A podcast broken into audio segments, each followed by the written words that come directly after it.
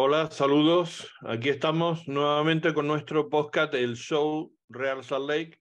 Podcast, ya saben, en español para toda la comunidad hispanohablante, tanto dentro como fuera del estado de Utah. Hablamos básicamente de fútbol, del Real Salt Lake, de los Monarchs, de la Major League Soccer y del fútbol en general.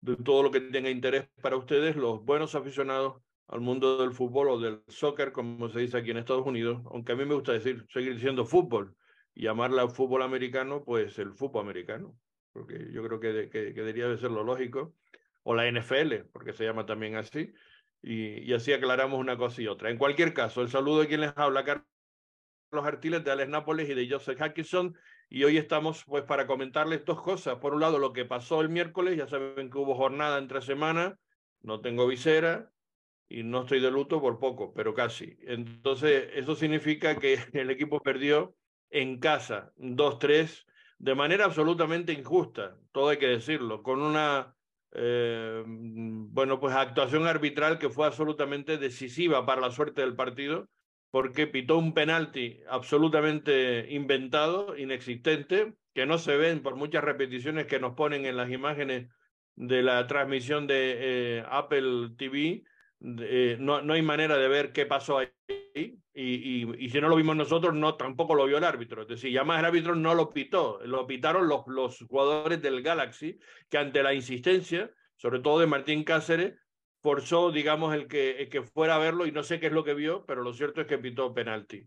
Y pitó penalti porque durante todo el partido no hizo otra cosa nada más que pitar lo que los jugadores del Galaxy le indicaban que pitara tarjetas amarillas, en fin, absolutamente de todo. Yo hace tiempo que no veo un arbitraje tan tendencioso como, como el que eh, pude, ver en la noche del, del miércoles en el estadio eh, Sandy. Que bueno, que si al final no repercute en el resultado no tiene mayor importancia, pero es que sí repercutió, fue fundamental, porque ese gol marcó la diferencia, digamos, en el partido y, y a la postre marcó el que ellos salieran con la victoria. El, el Galaxy ganando 2-3 en el estadio, como decimos, de, de, Sandy y que, bueno, pues ha significado tres puntos muy valiosos que perdió el conjunto de Utah y que ha ganado el Galaxy, que estaba enterrado, que sigue enterrado, pero al menos le ha dado una posibilidad de, digamos, de, de conectarse con el resto de la, de la liga, porque estamos todavía con, con mucha liga por delante y puede pasar absolutamente todo y las diferencias no son tan grandes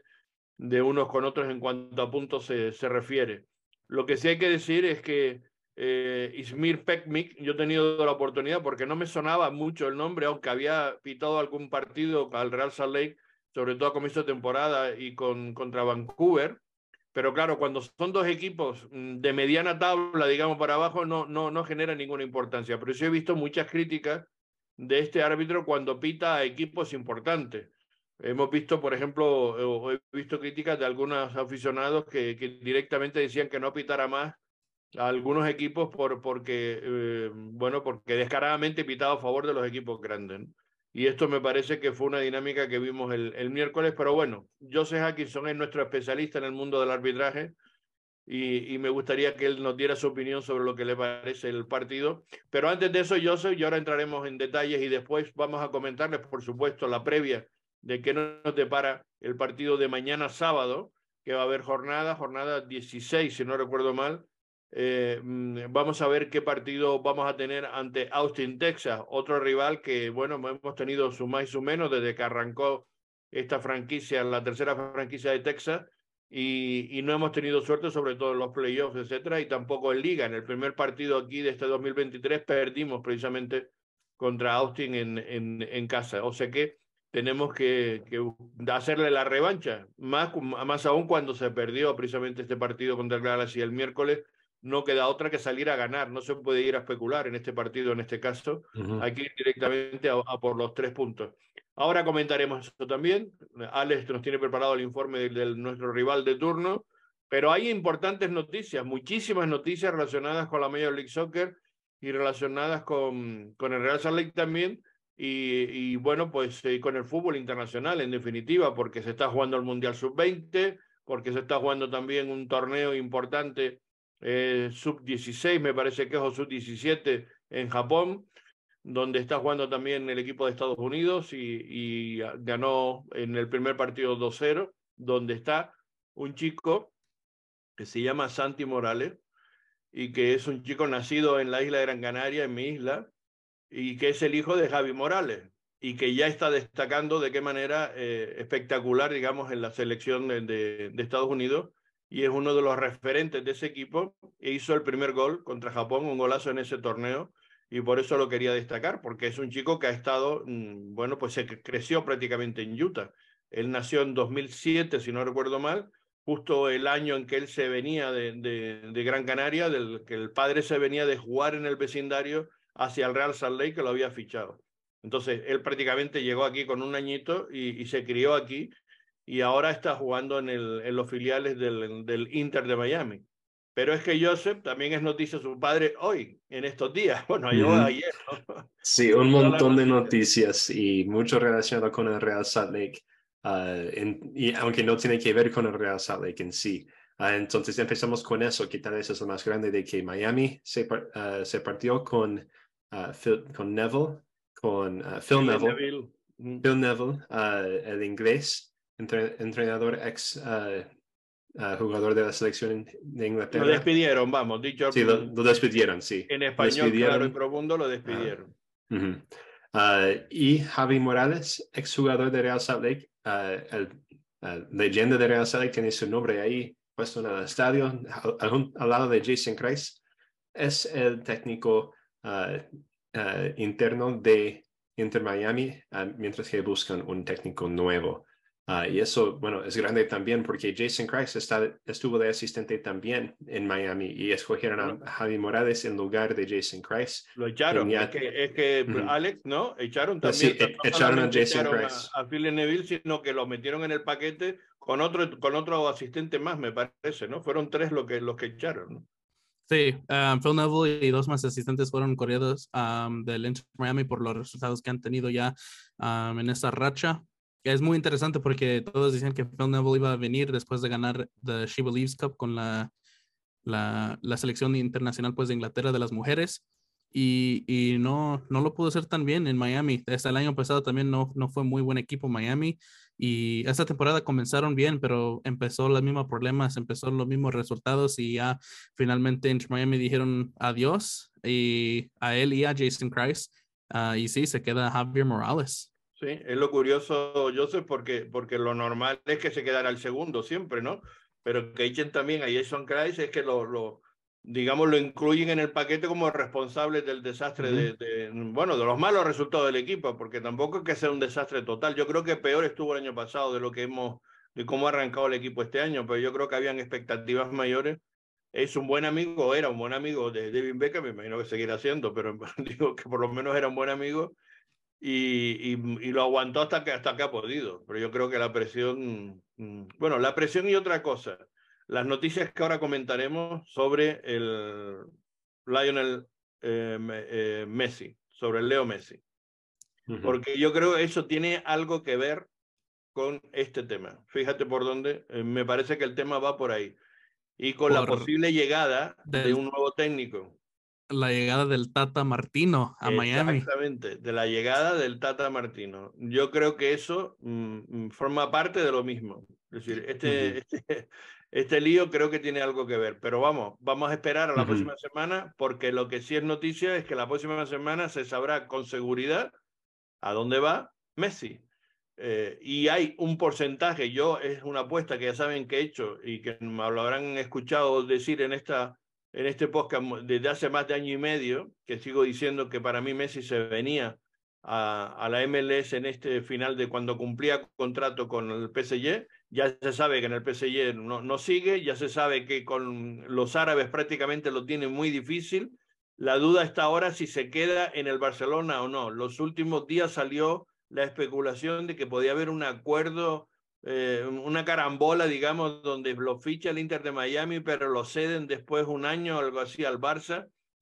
Eso podría cuadrar, digamos, para el interés del, del, eh, del, jugador, para el interés del Barça, lógicamente, pero cuadra poco para la Major League Soccer y, y poco también para el Inter de Miami. Pero bueno, habrá que esperar a, que a ver qué pasa y que, cómo se desvela. Ahora les pondré las portadas de los dos eh, eh, medios, digamos, de, eh, que hay ahora mismo, digamos, en, en Cataluña, en, en, Barcelona, los dos medios deportivos, de los dos periódicos deportivos más importantes, y, verán cuál es la portada y qué es lo que dice. Aquí lo tienen. Uno, Xavi Hernández, en el mundo deportivo, dice, Messi decidirá la próxima semana. Dependerá de Leo. Si es por mí, ya tiene lo que hay total. O sea que por parte del club, por parte del técnico, es clarísimo que lo quieren. Y es evidente que lo que quieren es que cuadren las cifras y eso es lo que es prácticamente imposible, que pueda cuadrar esa, esa cifra para que pueda ir eh, eh, Messi a, a, estar la próxima temporada en el Fútbol Club Barcelona. Yo me imagino que también será deseo del jugador, pero insisto, cuadrar eso es muy, muy complicado. Yo, yo dudo que, que, eso, que eso se pueda producir y aunque se siguen especulando sobre esa posibilidad, yo creo que no hay opción para que Messi eh, siga. Voy a ponerles también esta el, otra portada, que es el, la de, en este caso, el Sport, que es el otro periódico, digamos, eh, eh, importante, y eh, van a ver también cómo, um, bueno, pues, eh, lo, digamos, lo destacado, lo, lo, que ponen en portada como primera noticia, es eh, precisamente Messi, ¿no? Y siguen especulando con ello. Entonces, aquí en el Sport dicen, hay partido, en el sentido, haciendo referencia precisamente a Messi. Sea, el PSG deja claro que Messi no seguirá y comienza la puja final por el futuro del crack argentino. En el Barça crece el optimismo y esperan que la próxima semana Leo se decante por volver rechazando Arabia y la MLS. Laporta y Tebas se reúnen para limar asperezas y el club cree que se aprobará su plan de viabilidad en día. Ese es el problema.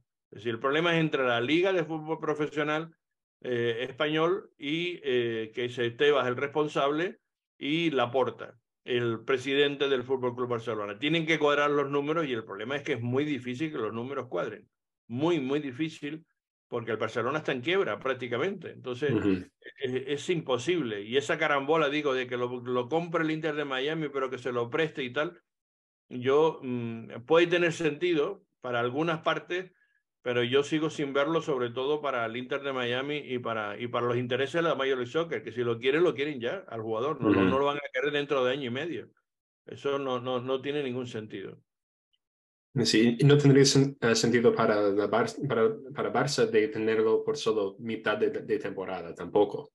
Entonces, uh, si ficha con, con Inter de Miami, uh, tendría más sentido que se quede ahí con ellos desde, desde ya, desde empezando de, de ese año y hasta que termine su contrato o se retira o lo que sea.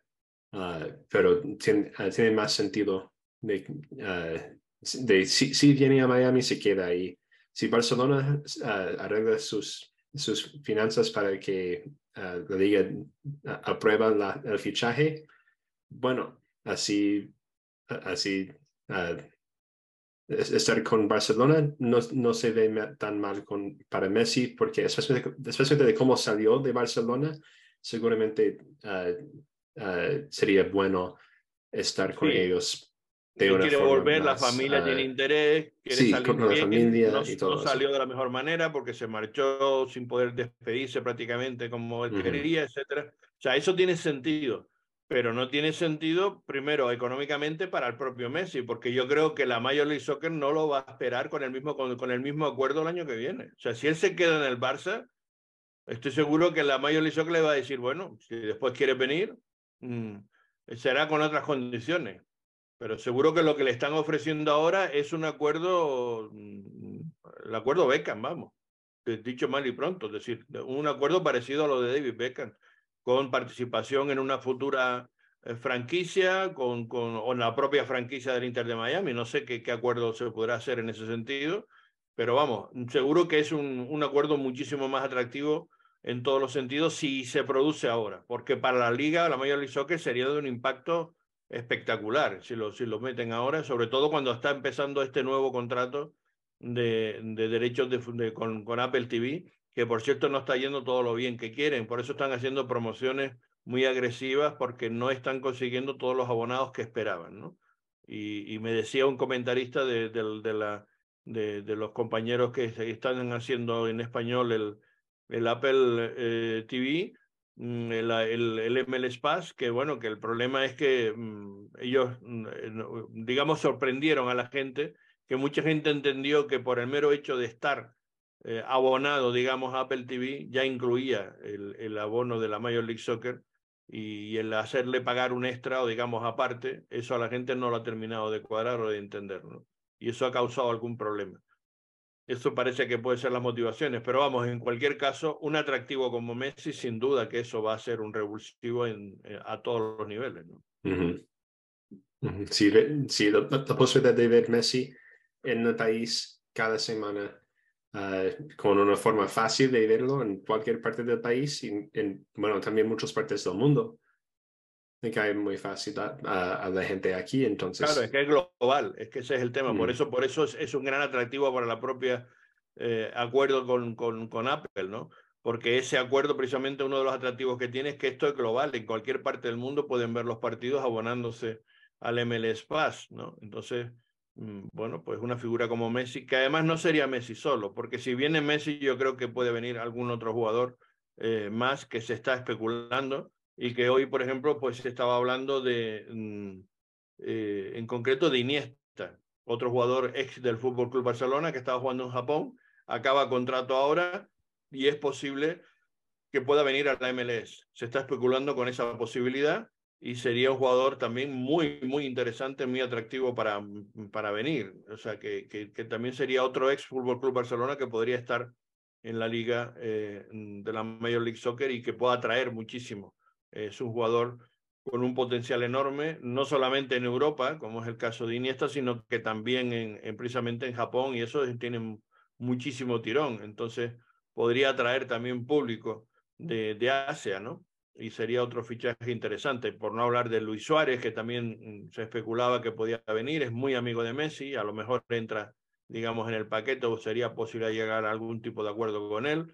En fin, mm, ya entraríamos en muchas especulaciones, pero eh, bueno, el caso de Bujet también, que, que ya termina el contrato y, y, hay una posibilidad de que pueda venir, porque no creo que, el, que él le interese el, el, fútbol árabe, aunque el fútbol árabe está haciendo unas apuestas tremendas, ¿no? Está haciendo super fichajes y uno de ellos es precisamente el, el, caso del jugador del Real Madrid, ¿no? Benzema, que parece que se va a ir definitivamente del Madrid porque la oferta es irrechazable de 100 millones por temporada eh, y creo que son 200 o 300 asegurados, ¿no? O sea, una, una barbaridad.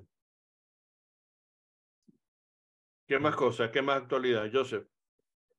Sí, bueno, uh, más actualidad. No sé si hablaron de eso cuando grabaron el, el martes sin mí, pero los, la selección sub-20 de los Estados Unidos ganó su partido uh, contra Nueva Zelanda 4-0 con uh, participación en tres de los cuatro goles de Diego Luna, uh, asistencia en dos y una que, bueno, básicamente, básicamente tiene asistencia, pero no, no, no, lo dan en, los, en, las estadísticas porque se desvió su tiro y por eso llegó al, al jugador que lo metió.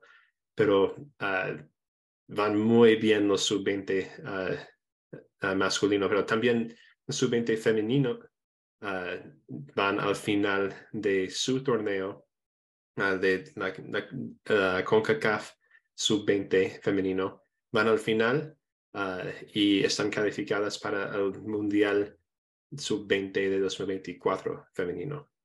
Uh -huh. entonces ya los sub-20 los sub van muy, pero muy bien Um, lo importante decir es que ahora el cruce, digamos, es con dos equipos muy fuertes, primero con Uruguay, y si vence a Uruguay, probablemente el siguiente rival para semifinales sería Brasil. Ese es el cruce que tiene ese mundial, en el Mundial Sub-20, la selección eh, del equipo de todos, el equipo de Estados Unidos, en, que se está celebrando en Argentina. Y los Estados Unidos siguen perfectos sin recibir ni un gol en el torneo, uh, metiendo Uh, no me acuerdo uh, cuántos goles ahora, pero uh, más de 10 goles sin recibir uno. Más de 10 goles. Van, sí, sí, sí, yo creo que, si me, si me acuerdo bien, son más de 10 goles que han metido. Kate Cowell está rompiéndola. El jugador de San Jose Earthquakes, ya, ya sabemos que es un jugador muy bueno ha estado en las ligas varios años ya, pero Kate Cowell está jugando muy bien. Diego Luna está jugando muy bien. la defensa está jugando excelente. Craig, no me acuerdo su primer nombre, pero apellido Craig, es de la cantera de Philadelphia Union. Um, Brandon. gracias. Brandon Craig está jugando excelente como capitán de ese equipo. Gastonina, obviamente, jugador, exjugador de Chicago Fire, ahora de Chelsea, excelente. todos, Jack McLean, Owen Wolf, jugadores que ya conocemos en la liga de MLS, están jugando a un nivel muy alto allá en Argentina. Para Estoy viendo seis, goles a favor y cero en contra. Es el único equipo que no ha recibido un gol todavía en todo el torneo. Y el máximo es la selección de Ecuador, que, que, que goleó a, a, Fiji, me parece, y, y, tiene 11 goles a favor y dos en contra. Es el que quedó segundo de ese grupo. Eh, y, y, bueno, pues Estados Unidos quedó primera con seis goles, pero cero en, en contra. Y bueno, seis en la fase de grupos, pero con ese cuatro uh, contra Nueva Zelanda ya van diez. Ah, claro, efectivamente, sí, es que estoy viendo la fase de grupos solamente, tienes razón. Bien, pues ese es el tema. Eh, ya entonces ha pasado la primera eliminatoria y ahora queda cuartos y, semifinales. Y como digo, el cuarto tendrá que enfrentarse a Uruguay y vamos a ver cómo qué le, qué le depara el tema. Uruguay que eh, quedó segunda de la, del grupo E y que tenía em, y que había quedado con seis puntos. pero en cualquier caso Uruguay siempre es un rival muy difícil. Detrás de Inglaterra quedó en el grupo E y es un, un rival siempre muy, muy, muy complicado. Ah, otra, bueno, en cuanto a Real Salt también y las selecciones, Jefferson Sabarino fue llamado para la selección de, eh, de Venezuela para jugar en fechas FIFA este mes. Entonces vamos a estar sin él por un tiempito. De verdad no sé cuándo van a ser esas fechas FIFA. Ah, Aquí, por lo que leí, creo que se pierde el partido contra el DC United y contra el New York eh, City FC, seguramente será esos dos partidos, se va a perder Sabarino y es probable que vuelva para el partido contra San Luis, para el 21 de junio, es probable que esté de vuelta. O sea, vamos a ver, es la semana, eh, se perdería la siguiente, esta próxima semana no, sino la siguiente, sería la que viajaría con, el, con, con su equipo, con la selección vino tinto, y se perdería, por tanto, dos, dos partidos porque volvemos a jugar el partido entre semana, ¿no? Efectivamente, tenemos el, el partido del DC United el 17 de junio, sábado, y el miércoles 21 tendríamos el partido eh, contra, perdón, contra San Luis, y es posible que para ese partido pudiera estar, pero el que sí se pierde es el, el partido contra el New York City y contra el DC United. Esos dos partidos tendría que viajar el, con, con la vino tinto y se los perdería. O sea, los siguientes partidos después de jugar mañana el partido en Texas contra Austin. O sea, tampoco no, no estará para el Open Cup del miércoles. Para el, no, yo estoy hablando que no estaría, o sea, estaría para el partido el, el del sábado en Austin, sí, sí va a estar, pero no va a estar para el partido del siguiente sábado contra el New York City. Eh, me imagino que para el partido de Copa con el Galaxy no lo sé, sinceramente. Me imagino que sí, pero no, no, no, no, lo sé porque no sé cuándo tiene que estar convocado. Yo me imagino que será ese fin de semana, es cuando no, cuando no viajará, cuando tendrá que viajar, ¿no? Creo que es, creo que sí, porque no creo que, que viajan los equipos hasta, hasta el, jueves, o depende cómo lo quiere utilizar Russell Lake. So, nos va a tocar que puedes encontrar con información para eso. Bueno, pues va a ser una baja importante, sin duda alguna, para los partidos que restan. El, esa convocatoria siempre supone un problema para los equipos y, y, en este caso va a ser un problema importante para el Real Salt Lake, no contar con él, ¿no? Sí. Sí, claramente sí. Uh, especialmente como ha, estado jugando muy bien durante esas últimas semanas. Tuvo la asistencia para Musovsky el miércoles goles contra uh, uh, el fin de semana pasada contra uh, Minnesota y también en el Open Cup contra contra Colorado Rapids. Colorado, sí. y entonces el gol de la, de la victoria de la clasificación. Uh -huh. Sí, entonces es, ya, ya, ya, se, ya se puso de forma. Ah, al principio de temporada no estaba tanto en forma, pero ya, ya está de en forma ah, y sería, sería una baja importante si él no está con el equipo ese miércoles contra, contra el Galaxy.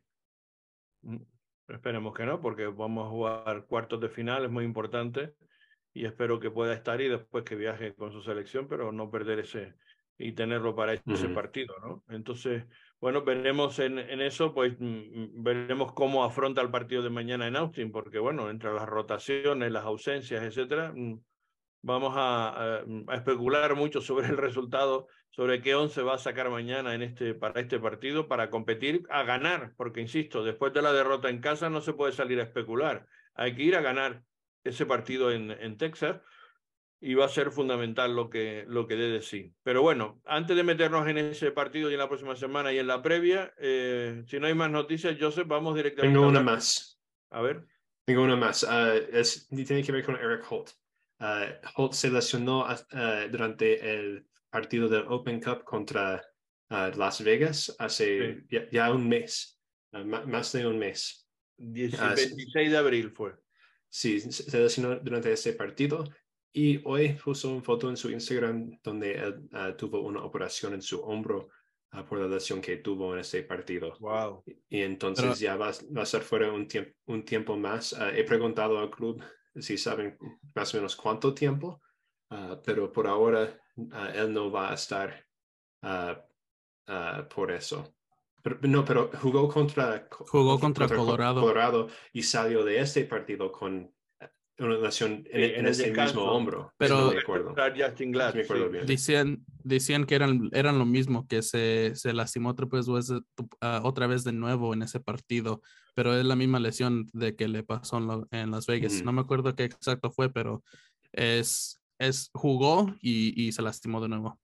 Sí, al, al, fin, al, final, final del primer tiempo, yo me, yo, yo, me acuerdo ahora, porque bueno, yo estuve ahí, ahí se, fue justo al frente de nosotros.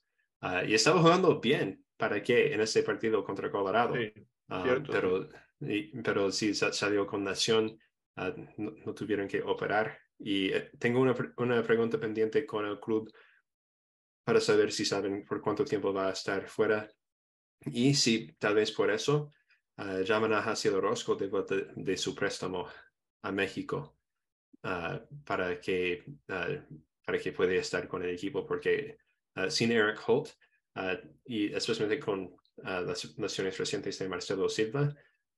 Silva, Glad, Vera y Delens Pierre son los centrales que tenemos.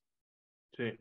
Sí, y entonces la idea ha sido de botas y Eric Holt va a estar fuera sí, por selecciona más de un mes. Más, desde luego. Sentido. No, un mes mínimo, un mes y medio diría yo. O sea, si, si, si acabas de verle la imagen operado esta semana, pues, eh, en fin, seis semanas no hay que las quite, o sea, más o menos. O sea, seis semanas estamos hablando de mes y medio. Es decir, nos ponemos, estamos a mm. principios de junio, nos ponemos a mitad de julio, prácticamente. Y especialmente con el de la, de la Euro Cup, exacto, de la, de la League Cup, perdón, de la Copa de la Liga. Uh -huh. bueno. En fin, pues bueno, esta es noticia triste en, ese, en este caso con respecto a, a Eric Hall y le deseamos pues pronta recuperación porque el equipo sin duda que va a necesitar tener otro, otro central y si no, efectivamente, igual tendría que, que recurrir a traerse al, al, jovencito Yassi Orozco eh, para completar, para reforzar, por si acaso se, hay algún problema de lesión o, algún, alguna dificultad, ¿no? Mm. Bueno, pues eso es lo que hay. Del partido del, del miércoles, de esa derrota 2-3, eh, que el, bueno, pues eh, como digo, el partido al final del primer tiempo había acabado, o debe, tenía que haber acabado con 0-0, aunque eh, había llegadas por parte de uno y otro equipo, pero mucho más por parte de Real Salt Lake, que, que mereció, digamos, ir ganando en la primera mitad, pero... Se bueno, no estoy de acuerdo, extraña. Carlos, de verdad.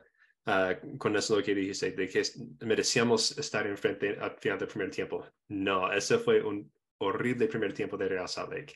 Bueno, y, yo, y, también yo, yo, creo que voy, sí, en mi opinión. Voy a, hablar, voy a hablar poco del arbitraje porque yo quiero enfocar más en lo que Real Salt Lake no hizo bien en este partido, porque para mí no es culpa del árbitro que perdimos, es culpa de Real Salt Lake, por no jugar bien. Y entonces, ah, en cuanto al, arbitraje, el penal, yo creo que sí fue penal.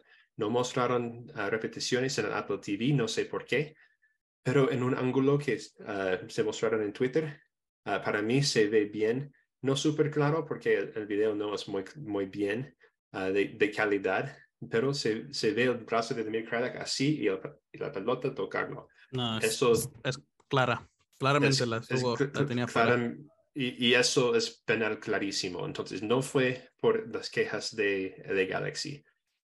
y, y, el árbitro ah, en la cancha no fue el que, que lo pitó al principio, fue el VAR que lo mandó, que, dijo al árbitro central. el árbitro no tenemos un ángulo, sí, no lo vio. ¿Y por dónde estaba posicionado? ¿Dónde está ese ángulo? Eh, yo, yo esa, esa imagen no la vi. Uh, Caleb, Caleb Turner en Twitter lo puso um, Caleb Turner de KSL. Y el, árbitro, dónde, estaba dónde sacó, ¿De dónde sacó esa toma? Uh, de verdad no sé. Yo creo que yo tuve, en, Apple TV. Uh, yo tuve MLS 360 puesto y claramente enseñan la repetición donde Demir Carlack tiene el hombro, el, um, su mano pues afuera y, claramente es penal. Yo, yo creo que sí fue, fue la buena decisión por Yo esa imagen no la he visto, sí, sí, sí. Entonces ya me, me callo. Si eso es así, ya no puedo decir nada entonces al respecto del árbitro. Entonces es que el, el VAR lo vio, o sea, el árbitro de luego no lo vio. Y él fue a verlo con las quejas de los jugadores. Eso es indiscutible. No, es, no, no lo fue a ver con las quejas de los jugadores. El VAR, el, el asistente VAR dijo, debes ir a verlo. Y por eso lo fue a ver. El, árbitro. Es. Eso es lo que tú piensas que pasó. protocolo, Carlos, eso es protocolo, no es mi opinión. El VAR dice, mira, debes ir a la pantalla y después el árbitro va a la, pantalla. El árbitro en la cancha no dice, hey, yo quiero ir a la, pantalla porque quiero verlo otra vez. El VAR en, en Atlanta dice, vaya a la pantalla y el árbitro va a la pantalla. El bar en, la cancha. No, estoy de acuerdo el, contigo. En la el bar, el bar, eh, el Carlos, eso es, protocolo del pro. Eh, pero el protocolo no, es un reglamento. El protocolo es una cosa que lo puede utilizar un árbitro o no. Y hemos visto muchas veces que ha habido jugadas donde el bar le puede decir que vaya a verlo. Antes de ir a la pantalla. Eso es, eso es la norma de cómo lo hacen. Bueno. Entonces, así es como se hace. En ningún, en ningún momento el, el árbitro en la cancha dice, ay, no, no sé si hizo bien en eso, voy a ir a la pantalla. El VAR en Atlanta dice, debes ir a la pantalla, tengo un ángulo para ti. Y de ahí se va a la pantalla para verlo. Bueno, en cualquier caso, si eso es así, yo esa imagen no la he visto, entonces me detigo y, y, si fue penalti, pues no hay nada que decir entonces. Mm. y si ahora... Buen resultado entonces, eh, digamos, justo porque ellos ganaron 2-3, metieron dos goles en dos minutos en, en dos desajustes, digamos, sobre todo el, el, tercero, un desajuste bastante mm, gordo, digamos, de la defensa del Real, del Real Salt Lake, que lo pilló mal en, en, la banda, en la banda derecha, y por ahí se produjo la, la jugada, y pues fue un bonito gol por parte del Galaxy, entonces, bueno, pues inapelable en ese sentido. Pero yo insisto, en el global del partido, a mí me parece que la primera parte la mereció ganar el Real Salt Lake, quitando este penalti que yo no sabía que, que era cierto, y en la segunda parte me parece que también se hicieron méritos para, para mm, bueno, para hacer un buen, se hizo un buen partido. No, no creo que se hiciera un mal partido. O sea, yo no veo un partido horroroso, como dices tú, ni un pésima primera parte. Yo por lo menos no lo veo, en mi opinión. ¿Tú estás de acuerdo? ¿Tú dices lo contrario? Pues bueno, pues que sí. cada uno tiene su punto de vista. Ahora que Alex opine sobre Dale, Alex. Yo lo veo, yo veo el primer tiempo malo porque las no, no tomó sus oportunidades Russell Lake tanta posición que tuvimos en, en, el, en la parte pues, ofensiva del, de ese primer tiempo, tantas pelotas que tuvimos en, por la área que no pudimos convertir a gol, ahí es donde falló el Russell Lake, en mi opinión. Si tienes una, si, si metes uno o dos de las oportunidades que tuviste en el primer tiempo, ya estás hablando de un, diferente partido. pero yo, tengo una opinión sobre eso, Alex, también, de por qué salió así porque estoy de acuerdo, nosotros no, tuvimos muchas buenas oportunidades, yo creo que tal vez, bueno, uno seguro de Andrés Gómez, ah, donde robó la pelota muy arriba en la cancha, pero aparte de eso no tuvimos muchas oportunidades buenas. Y yo creo uh, que en, mucho tenía que ver con una, decisión táctica de Pablo Mastroeni, de tener Andrés Gómez por la izquierda y Jefferson Sabrino por la derecha, porque normalmente juegan al revés. Ah, con alguna flexibilidad de a veces Gómez va para la izquierda, Sabrino para la derecha, después de un tiempo, pero todo el partido Sabrino estaba en la derecha, Gómez estaba en la izquierda, y yo creo que eso fue ah, la ah, parte de la, razón, porque cuando ellos están jugando en las otras bandas, o sus bandas regulares, de donde han jugado durante la temporada hasta ahora, yo, creo que son mucho más dinámicas. Yo creo que Gómez es más cómodo por la derecha. Sabrino es cómodo en los dos lados, pero por la izquierda se mete mucho más por el centro. Y yo creo que eso es algo que nos faltaba ah, en, en, este primer tiempo especialmente, porque se, se faltaba creatividad. Eso es, lo, eso es lo que pasó. Y vi, un análisis en Twitter que ah, estoy 100% de acuerdo. En el primer tiempo uh, fue no, no hubo mucha acción porque estamos viendo a dos equipos que faltaban creatividad. Tenían uno, tal vez dos jugadores creativos y no estaban siendo muy creativos. Ah, con los dos equipos fue un, un, primer tiempo muy aburrido, en mi opinión. Uh, porque pues, pues ningún equipo estaba pues llegando. no lo mismo para nada. No, estaba llegando al gol mucho. Estoy repasando los Twitter que puse, el, los Twitter que puse durante el partido, la narración que hicimos del partido a través de nuestra cuenta de Sur Salt Lake, y, yo no estoy viendo eso, estoy viendo justo lo contrario. Además, mira, fíjate, dice muchas llegadas, puse muchas llegadas al área visitante en los últimos cinco minutos con dos corners, pero sin concretar ni tener claridad. Buen entendimiento entre Keila y Musowski, y mucha precipitación en el joven Andrés Gómez eh, eh, esto fue en el minuto 40, lo que yo dije en el minuto 43, y es que efectivamente desde el 30, 30 y pico hasta el 40 y pico, hasta antes del penalti, el dominio fue apabullante del Real Sale. Llegó varias veces, tiró varios tiros de esquina y tal, que no se concretó, ¿verdad? Que no tuvo claridad, cierto. Pero que se llegaba y se estaba creando peligro, eso fue indudable. Entonces, si estás hablando de un partido aburrido, tuviste otro partido diferente al mío. Suele pasar muchas veces entre tú y yo, sobre todo, que vemos, vemos dos, dos, maneras de ver el fútbol completamente diferentes. Y sobre el colegiado, bueno, habrá acertado en el penalti, yo no lo sabía, esa no lo había visto.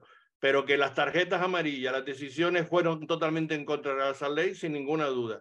Y el, y el final del partido puso tres minutos cuando tenía que haber sido siete, ocho como mínimo, porque hubo un montón de sustituciones, hubo, hubo parones por un tubo, se tiraron al, al suelo un montón de veces los jugadores del Galaxy eh, eh, entreteniendo el tiempo y perdiendo tiempo, vamos, no tengo ninguna duda. Y si llega a ser al revés, el que va ganando es el Real, es Salt Lake y es el Galaxy que tiene que remontar, te aseguro que se va a ocho o nueve minutos como mínimo, como hemos visto otras veces. Tres minutos era ridículo y encima ni siquiera pitó los tres minutos. Al dos minutos cuarenta y seis pitó el final. Que había un Twitter por aquí de que lo, que lo repetí de, de alguien que lo puso con claridad, ¿no? que además se quejó y, haciendo una protesta directamente al colegio de árbitros porque era una vergüenza el arbitraje de, de, este tío. Si acertó en el penalti, bueno, vamos a la favor, pero en el arbitraje en general, para mí fue, en mi opinión, claro, tú opinas lo, lo que tú creas conveniente, pero en mi opinión yo no he visto un arbitraje tan tendencioso como el que vi. Independientemente, digo, de que el penalti mm, al final haya tenido razón y hay una mano clara, que yo no, no como no he visto la imagen, no lo puedo, no puedo opinar. Alex, ¿ibas a decir algo? Sí, nomás quiero comentar que ustedes me conocen y ustedes saben que yo nunca le quiero echar la bronca al árbitro. Yo nunca quiero decir que un partido fue, pues, muy controlado, pues, por un partido que, porque yo creo totalmente sí hubo por, malos Tiempos que tuvo el árbitro cuando claramente se estaba echando la clavada un jugador de la de Galaxy o algo así. pero de todos modos, yo, con, yo sigo con que en el primer tiempo tuvo dos o tres claras oportunidades Russell de meter el gol, ah, como la comentas, Just la de Andrés Gómez. Ya, si metes una o dos de esas, ya estás hablando de un partido diferente. Ya estás hablando, ya Russell tuvo las oportunidades y eso para mí fue lo que, fue lo que no, no, le, no le funcionó a Russell en ese partido. Yo insisto, a mí no me gusta ser resultadista. Yo por el hecho de perder no, no, no, no me meto con el, con el equipo, ni, ni creo que haya jugado peor, ni que tal, ni que desastre porque haya perdido. A mí las valoraciones las hago en, un global de lo que me pareció el encuentro. A mí me parece, digo, independientemente del penalti, que el árbitro influenció muchísimo en el desarrollo del partido, marcó muchísimo, sacó muchas tarjetas que no tenían ningún sentido en contra de Real Saleh porque todo lo que le reclamó el Galaxy lo pitó a favor del Galaxy y, eso perjudicó en la, dinámica del partido, en, los momentos importantes donde el Real Saleh tenía que tener otras dinámicas diferentes y se cortó mucho valor, mucho juego por culpa del árbitro que pitó, sí, como digo, yo no igual a favor de un equipo y en contra de otro. Y digo, y yo no estoy todo el día metiéndome con los árbitros, porque yo no, a mí no me ven cada semana metiéndome con los árbitros. Cuando veo algo demasiado descarado, lo digo. Y no contra el Real Salt contra el que sea. Y suele pasar en esta liga, que pasa en otras ligas igual. Es decir, en la Liga Española con el Madrid, con el Barça, vamos, tienen un trato completamente diferente. Se tiene otro reglamento, has dicho mal y pronto, pero esa es la realidad. Hay un reglamento para los equipos grandes y un reglamento para los equipos pequeños. En el caso de la Major League Soccer, desde luego cada año es peor. O sea, no, no es que se mejore, es que cada año es peor, es más descarado hacia determinados equipos. Y, y esto, vamos, esto pasó claramente en, en, en, este, en este encuentro con, con, este, con este arbitraje del, del Ismir Pekmin este, que, ha pitado poco, pero, pero ha dejado huella. Yo estoy viendo porque digo, hay comentarios ahí eh, precisamente con, contra equipos eh, de equipos pequeños quejándose sobre el arbitraje cuando son equipos grandes y este siempre pita a favor de, de corriente, por decirlo de alguna manera. Yo, yo estoy de acuerdo que a mí no me gustó el, arbitraje uh, y sí, como dijiste, controló el partido el árbitro. Y eso, eso siempre me, cae mal, porque el árbitro no debe estar controlando el partido, debe estar monitando el partido y ayudando que los jugadores uh, jueguen de acuerdo con, con, las reglas. Pero estaba demasiado presente.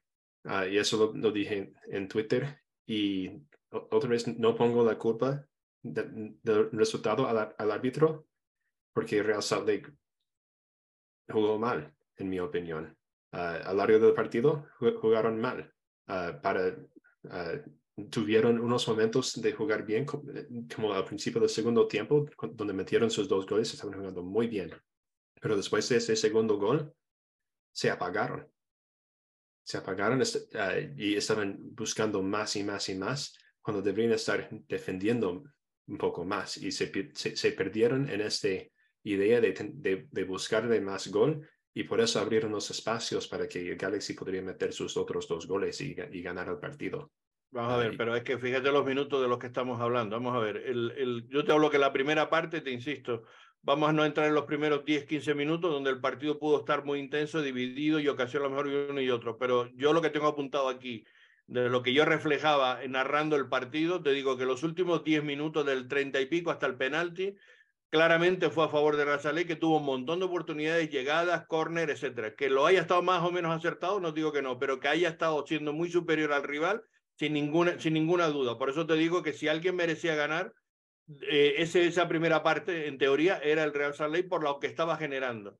Pero bueno, se fue con 0-1, con ese penalti, que bueno, que significa muchas cosas porque los goles cambian la dinámica de los partidos. El Real Salt salió y aunque eh, empezó teniendo algún momento, digamos, de duda o ellos tuvieron algún ataque y tal, al final el Real Salí consiguió empatar en el minuto 51 con un gol de, de Musowski de cabeza en un, en, un, eh, en un saque de esquina, me parece que fue de, sí, de, de que eso también, eso fue beneficio de, del, árbitro, del arbitraje mal, porque deberíamos haber recibido un tiro de esquina anteriormente, uh, pero no se nos dio. Y fue un obvio tiro de esquina.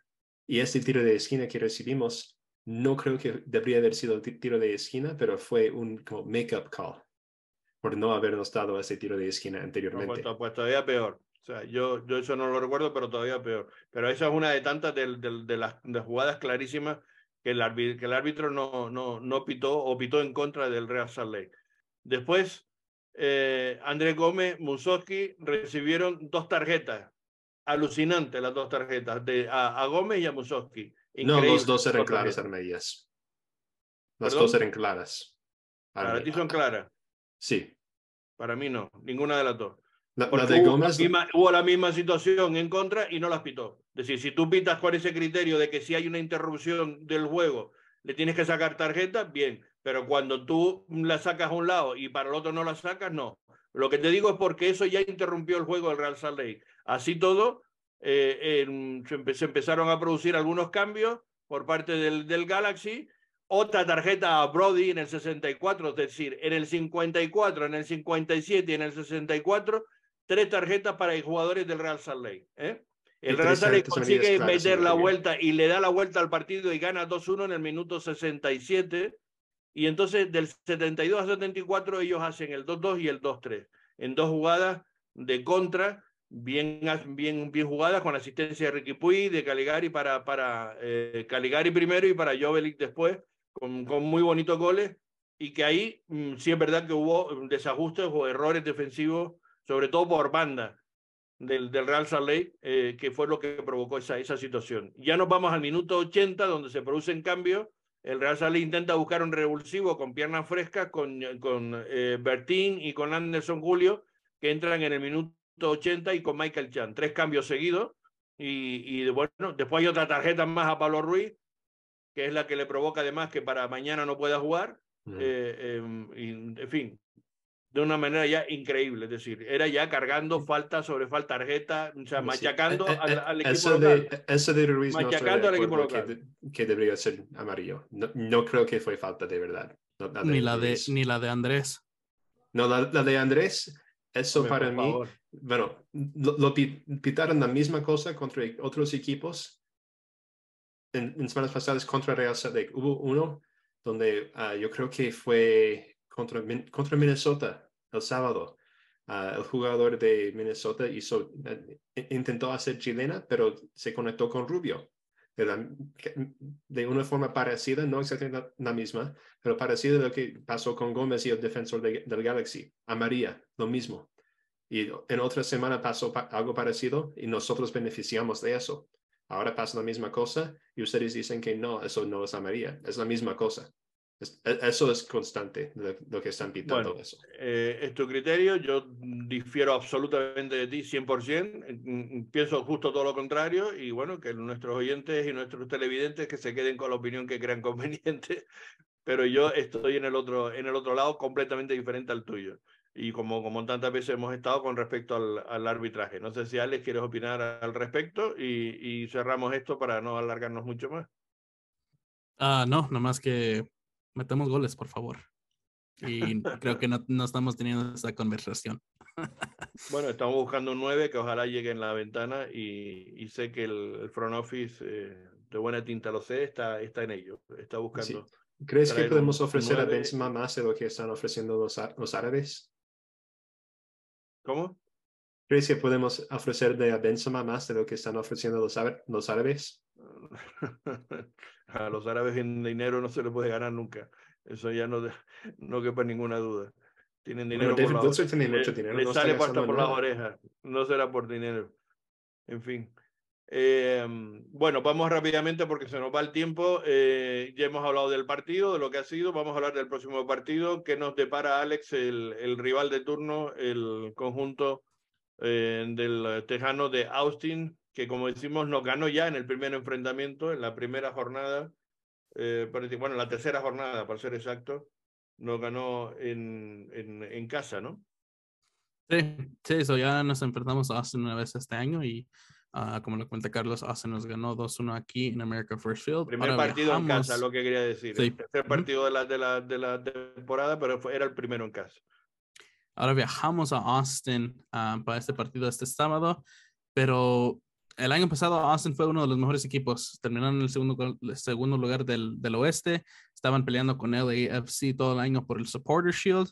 Y aún este año no se ha podido encontrar este equipo igual como se encontró el año pasado. Pero lo interesante es que ficharon a jugadores que supuestamente le iban a, a, a dar más profundidad, le iban a dar más oportunidad de ser mejor equipo y continuar a pelear para pa pa el oeste pero aún no lo han hecho muy bien este, a este tiempo de la temporada. Llevan 19 puntos con solo 5 ganados, uh, 6 derrotas y 4 empates. Recientemente le, han, ganado al Seattle Sounders 2-1 en Seattle, le ganaron 1-0 al Toronto FC, perdieron 2-0 contra el Chicago Fire, uh, perdieron 2-1 contra Houston y en el último partido este miércoles le ganaron 2-1 al Minnesota United ese es un equipo que, como uh, el año pasado vimos un diferente ataque, un ataque muy peligroso, peligroso entre Driussi y, Rudy, pero este año trajeron a Zardes, a Jesse Zardes del Colorado Rapids, que supuestamente iba a ser el, mejor goleador que Maxi Rudy, pero aún Zardes por tema de lesión, por tema de no poder meterse bien al equipo de Austin, no se han podido encontrar el ataque de Austin y yo creo que eso, eso es lo que le falta a Austin FC. Juegan muy bien defensivamente, juegan bien compactos, y uh, tienen jugadores que son uh, muy inteligentes en la defensiva, como Alexander Ring, uh, como Danny Pereira, pero aún no se están encontrando en el ataque. El, el no se parece al mismo jugador que era el año pasado. Regoni, que ha entrado, no ha jugado al nivel DP como se espera y Giassi Zardes con peleando lesiones y peleando pues para entrar a un nuevo equipo no se ha encontrado pues su ritmo con Austin y es lo que le falta realmente le falta a Giassi Zardes a que se que se pues mete bien con con Driussi y, y se encuentran bien en el ataque de Austin y yo creo que por eso es lo que les, es lo que le está faltando pues a este equipo de, uh, de Austin FC y también yo creo que entraron en esa temporada con muchas esperanzas por lo que hice consiguieron el año pasado y vas a Violet y le pasa lo que le pasó contra Violet y se queda un poco ah, fracturado pues la confianza y el equipo porque por, por lo que le pasó en el CONCACAF Champions League. Aún ya están entrando en mejor ritmo más o menos, pero aún también rivales como Chicago Fire, como Houston, pierden contra rivales que supuestamente tienen mejor mérito contra, pero, pero es lo mismo, le falta el ataque, le falta la química en el ataque un poco a ese equipo de Austin FC. Austin que tuvo un, antes pues de, de, las victorias contra Toronto y de Seattle, estaban en una dinámica donde no, ah, no pudieron conseguir ganar en ocho partidos. Le ganaron a Seattle, le ganaron a le ganaron a Seattle, le ganaron a ¿Quién fue? Seattle y Toronto. De ahí perdieron y luego ya otra vez le ganaron a Minnesota. es un poco inconsistente ahorita los resultados de este equipo de Austin FC. Um, le gustan jugar un 3-4-3. Uh, han cambiado un, poco. un sistema que no juega prácticamente nadie en la liga. yo creo que es de los pocos equipos que juegan con 3-4-3 que lo utilizó en algún momento lo, o parecido, hacía uno o dos más que, más que un 3 arriba, eh, lo usó en algún momento este, Pablo Mastroani en la temporada pasada.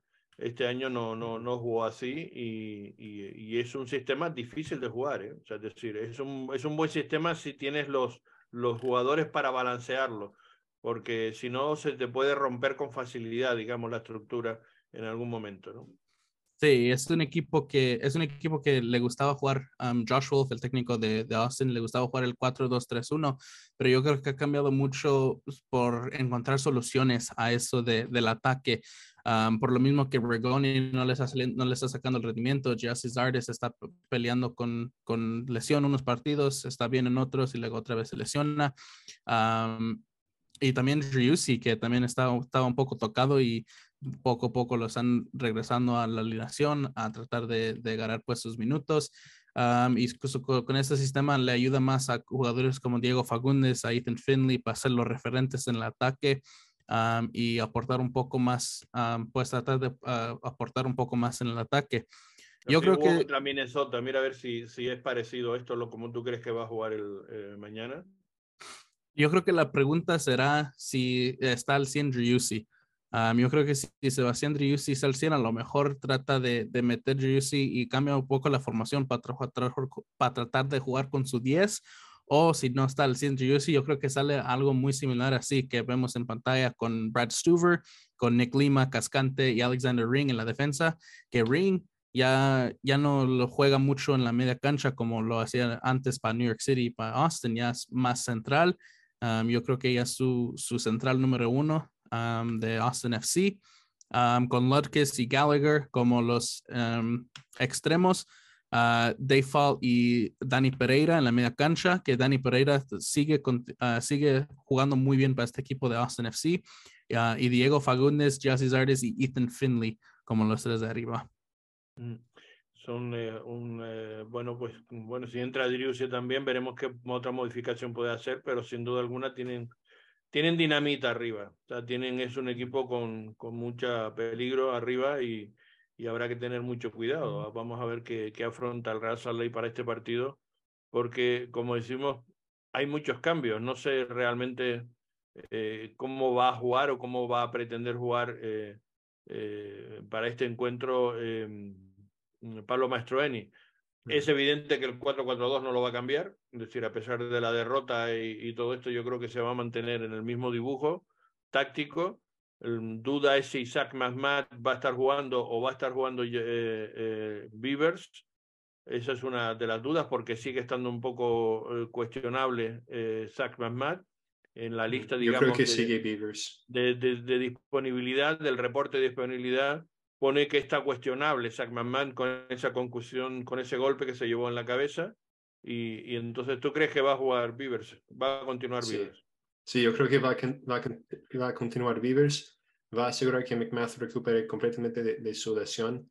Uh, y no, no es una lesión, es un golpe en la cabeza. Es decir, un golpe en la cabeza que es lo mismo. 100 al 100 Ah, yo creo que juegue mañana contra Austin y que juega el uh, miércoles contra el Galaxy otra vez en el Open Cup.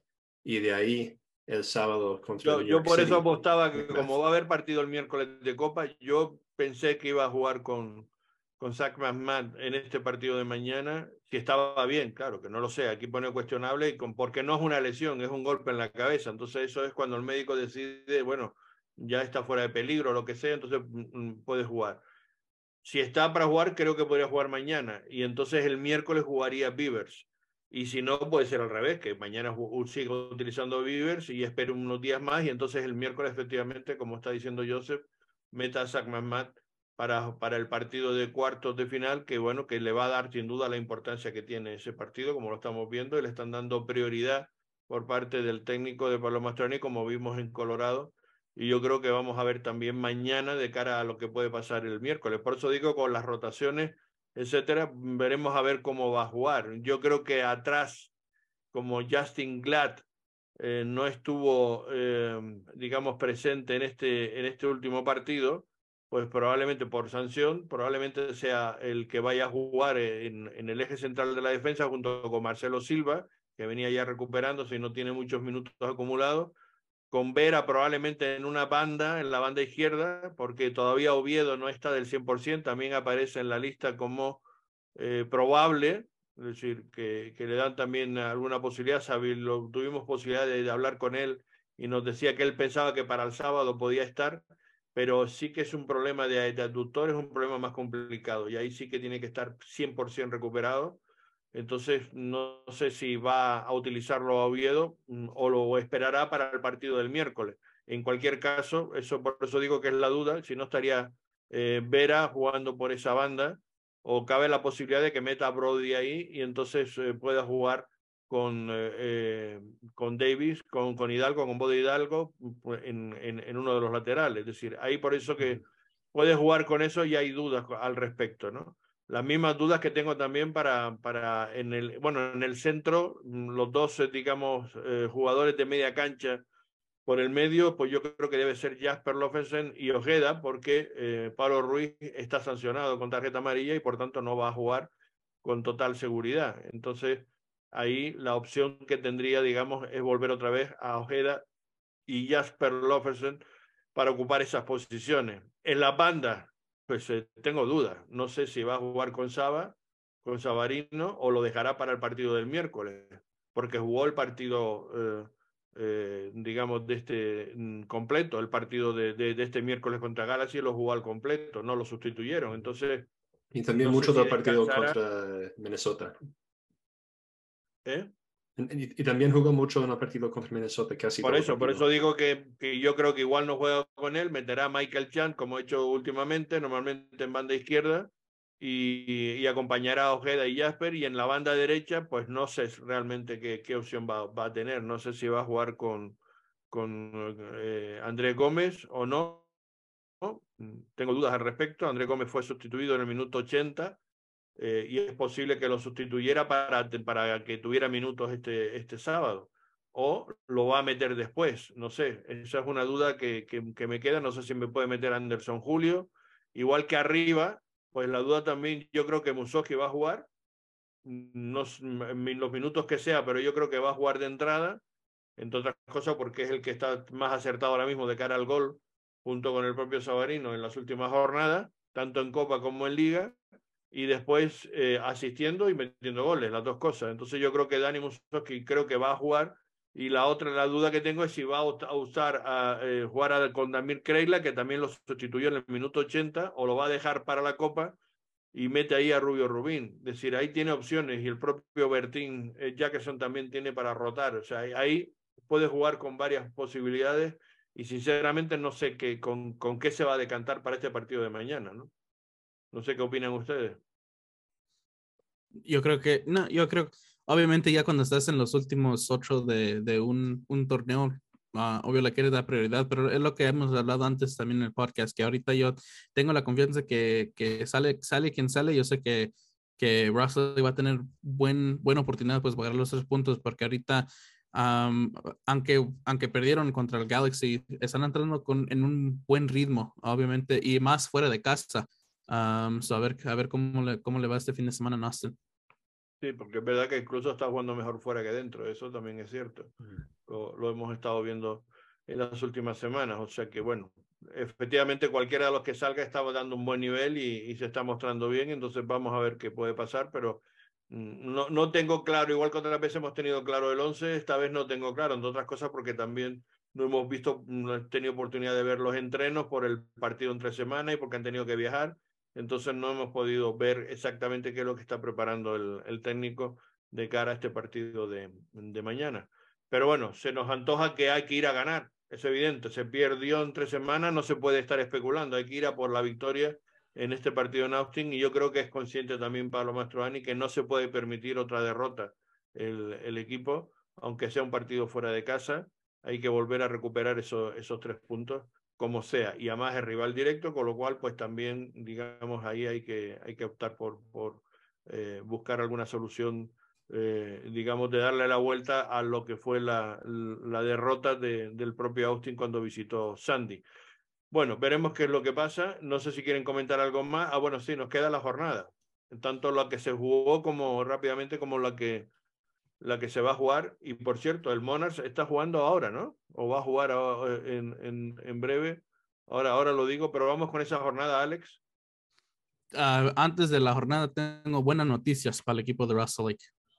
Desde el 2018, desde el 2018, Russell Lake ha visitado a te equipos tejanos 14 veces y ha conseguido nueve empates en esas 14 visitas a Texas.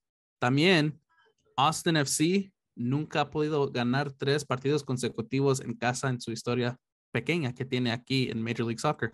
Wow. Um, y ha ganado los dos entrando este partido y so Austin va a querer conseguir esa tercera victoria por la primera vez en su historia, pero nunca la ha conseguido.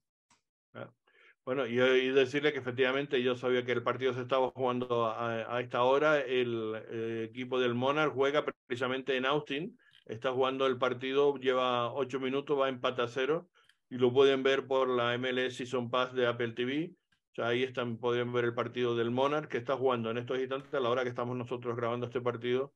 Y como digo, ocho minutos empate a cero. En estos momentos contra el Austin Texas 2, eh, creo que se llamará, ¿no? Me imagino. Austin Texas 2 es el segundo equipo del, del conjunto tejano, que mañana, como decimos, pues los dos equipos grandes pues jugarán el, el, el partido de la, de, la, de la jornada 16, que se completa con qué partidos, eh, Alex? Sí, so, la jornada comienza temprano, uh, mañana, uh, junio, el 3 de junio. Eh, empieza a las una y media con un partido de New York City FC contra New England Revolution. A las dos y media jugará Seattle Sounders contra Portland en una rival Cascadia. Uh, a las cinco y media, los partidos de las cinco y media serán FC Cincinnati contra el Chicago Fire, Columbus Crew contra Charlotte, Inter Miami contra el DC United, que va a ser el primer partido de Javi Morales, uh, New York Red Bulls contra Orlando City, Philadelphia Union contra Montreal. A las seis y media serán Austin FC contra Russell Lake, FC Dallas contra Nashville y Minnesota contra Toronto FC y St. Louis contra el Houston Dynamo. Um, a las siete y media, Colorado Rapids enfrentará al San Jose Earthquakes. Vancouver Whitecaps y Sporting KC a las ocho y media de la tarde. Y no se le olviden que el domingo será el partido de vuelta de la CONCACAF Champions League, donde León ahorita está ganando 2-1 en el marcador global. Este partido va a ser domingo 4 a las 7 de la tarde en BMO Stadium en California. El gol de, prácticamente de cierre del partido de Wanga va a ser, yo creo que puede ser clave. Ese 2-1, ese gol de último minuto puede ser fundamental para la suerte de este, de esta eliminatoria. Veremos qué es lo que, qué es lo que va a decir, pero me parece que puede ser fundamental. ¿no? Bueno, es la jornada 17 la que se va a celebrar mañana. En la clasificación en la conferencia oeste, pues está Seattle arriba con 26 puntos, San Luis 25, el AFC también 25, pero con bastantes partidos menos, porque estamos hablando de la jornada 17 y el AFC lleva 12 partidos, es decir, va a jugar 13, o sea que tiene tres partidos menos que los demás prácticamente, ¿no? sí. y así todo está tercero con 25 puntos igualado con San Luis y a un punto de Seattle, que es el que va en cabeza en esta conferencia oeste con 26. Dallas tiene 23, es cuarto. San José 22, quinto. Vancouver 20 en la sexta posición. Con 19, séptimo y octavo, Minnesota y Austin, el rival de mañana. El noveno es eh, Houston con el puesto con 18 puntos. Portland tiene 16, Kansas 16, Real Salt Lake 16 puntos, todos ocupando el puesto décimo, 11 y 12 y cerrando con 12 puntos a 4 de Real Salt Lake está el Galaxy y, Colorado cerrando esta clasificación del, del, oeste. Y en cuanto al este, Cincinnati es el líder, digamos, de la liga con 36 puntos. Tremendo el, la marcha de este equipo en esta primera parte de la liga. Ha ganado ya 11 encuentros en, en 15, eh, en 16 jornadas. Bueno, 15 los que han disputado en concreto Cincinnati. Y, y la verdad que es tremendo. Y solo una derrota. Exacto, y solo una derrota es el, el, que se está mostrando infinitamente más regular y con todos los partidos en casa ganado. Ocho partidos, ocho victorias en casa y casi todos por resultados de esos de 1-0, ¿no? Porque son resultados muy, muy, muy ajustados. De hecho, tiene 15 goles a favor y 10 en contra, o sea que demuestra que está muy ajustadito, pero bueno, le está dando un rendimiento formidable. Nashville va segundo con 28, Filadelfia 27, New England 26 en la cuarta posición, eh, con 24 Atlanta, está tremendamente igualado todas esas posiciones ahí en el, en el este, con 21 Columbus y Charlotte, el DC United con 20, Orlando con 20, en la décima posición ya fuera de posiciones de postemporada, Montreal y, el New York Red Bull con 19, Chicago y Toronto tienen 17, el New York City, increíble, 16, y cerrando, y de ahí la explicación del por qué la, la destitución de Philip Neville, en la cola el Inter de Miami con 15 puntos en la, en la, en la cola, como decimos, de la, de la clasificación de la conferencia este. Bueno, pues eso, sí. Qué feo la caída de New York City FC. Sí. Un equipo que estaba totalmente a uno en los primeros tres puestos de la conferencia del oeste, no, no entraban, pues no, no perdían en casa y ya llevan ocho partidos sin ganar. No, no, es que fíjate, Inter de Miami, New York City y Toronto, los tres últimos de la conferencia este. Wow, tres franquicias eh, muy importantes y que, y que gastan mucho dinero, con mucho presupuesto, ¿no? Bueno, veremos si el, Inter de Miami con la llegada de Messi y compañía le dan la vuelta para la segunda parte de la, de la liga, ¿no? Todavía queda mucho por, del, por delante. Bueno, pues yo creo que ponemos punto final ya. el saludo de quien les ha hablado, Carlos Artiles, José y Alex también que se despiden y nos volveremos a escuchar la próxima semana, el lunes, ¿no? Porque no hay fiesta ni hay nada. O sea grabaremos el, el lunes. El, en directo estaremos como siempre en nuestras plataformas, tanto aquí en Twitter como en YouTube o en Facebook.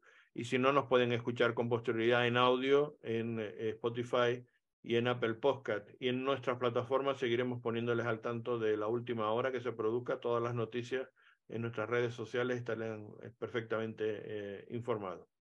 Por mi parte, nada más. Chao. Saludos. Saludos. Chao. Thank you.